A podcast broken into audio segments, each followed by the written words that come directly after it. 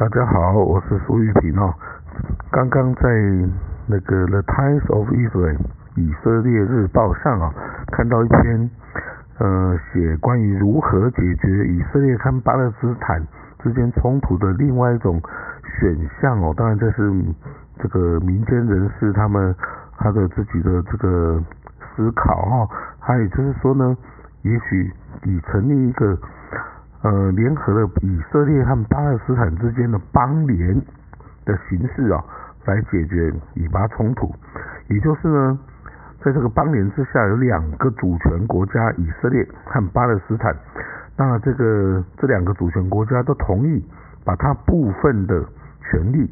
交给一个邦联体制啊，来促进这个公民的福祉啊，然后避免这个无止境的冲突啊。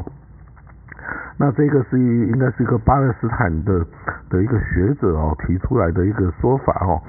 就是这个其实这个世界啊已经七十几年了，在这个以巴冲突中啊煎熬了哈，然后其实你可以看到，不管是以色列跟巴勒斯坦，他们的方向都是没有出路的，都没有结果的。那但是呢，这个邦联也许。是双方能够和平相处、有尊严的共同生活的唯一希望哦。那好了，那这个到底这个要怎么样实行这所谓的邦联体制呢？那这样子啊，就是说，在以色列跟巴勒斯坦哦两个国家主权国家之间呢，建立一个松散的联盟哈。那他这个在这个联邦联的统治下哈。以色列啊，这个他不必拆除他在约旦河西岸和东耶路撒冷的这个 Jewish settlement 啊，这个犹太屯垦区哦。然后呢，他还这个邦联啊，也向这些犹太屯垦民哦，提供他在巴勒斯坦这个土地上的居留权。但是呢，他同时可以保有他们以色列的国籍。那这些住在巴勒斯坦土地上的以色列这个犹太屯垦民啊，他也应该要遵守巴勒斯坦当地的法规哈。那他们都必须要遵守这个当地居住的法规，跟他原来本国所属的国籍国家的法规哈。那他也可以在这个居住的地方呃的地方选举中投票。那也可以在他所属国籍的国家，就比如说国会啊、总统的选举中也投票。那当然呢，这个也不止运用在以色列这个屯垦民啊，就是在运用在巴勒斯坦人身上也是一样的。那之后在这个邦联体制下呢，也就是说，以色列跟巴勒斯坦的边界啊，是是将自由的开放。开放流通哦，那只有那些有过安全不良记录的人哦，才不能这样自由的流通哦。那双方以色列跟巴勒斯坦的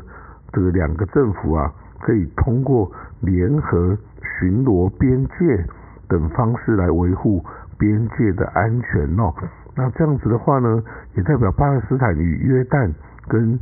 埃及之间的边界也有以色列军队的加入哦，这样可以消除以色列对于这个安全上的这个疑虑啊，也可以呃也也可以消除以色列想要兼并这些边界地带巴勒斯坦土地的这个急迫性哦。那至于这个巴勒呃最棘手的耶路撒冷的分割问题。耶路撒冷怎么办呢？那就是说，未来的耶路撒冷将是共享的哦，就由以色列跟巴勒斯坦国共享哈，也是一样以上面的之前上面的那个形式来共享啊。那至于流亡在外的五百六十万巴勒斯坦难民要怎么办呢？那根据这个这个邦联的构思啊。这些巴勒斯坦难民啊，将大部分都依照他本身的意愿呢，被遣返到新成立这个巴勒斯坦国的境内。让他们可以跟哦家人团聚啊等等。那那这些这些人回到了这些呃这个土地之后呢，那当然也是要哦遵守这个当地的法令啊，然后然后这个邦联可以针对这些巴勒斯坦难民哦之前在国外的这些哦这些受的苦难啊，给予一定的一个补偿哦，那当然也可以也可以补偿这些不愿意回到巴勒斯坦的这些难民，他们要融入当地。居住国家哦，那当然也是也是非常好的哦。那这样的一个安排呢，就返回来的这个巴勒斯坦难民哦，就不会改变这个以色列他希望保持纯种犹太人国家的这个这个性质跟这个犹太的性格哈，也不会构成对以色列的国家安全的威胁哦。所以其实，在这么多年下来。大部分的巴勒斯坦人也知道，想要完全排除以色列犹太人的存在是不切实际的，要帮他们驱逐出这整个这个巴勒斯坦国跟那些屯垦区也是不可能的。所以呢，这个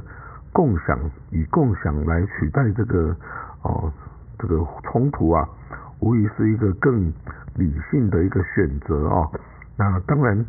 这个很多细节哈。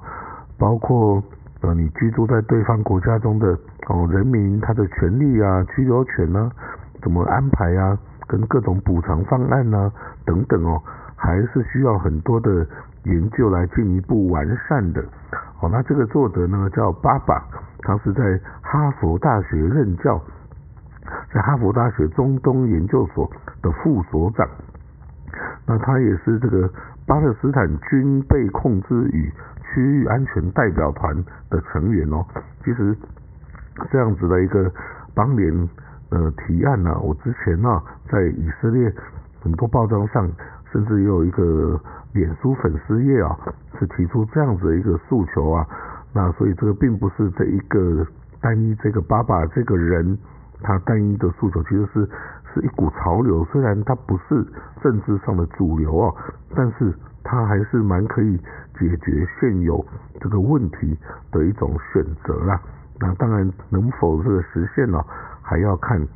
就是以色列人跟巴勒斯坦人他们的想法咯。好了，那今天就说到这里，谢谢各位。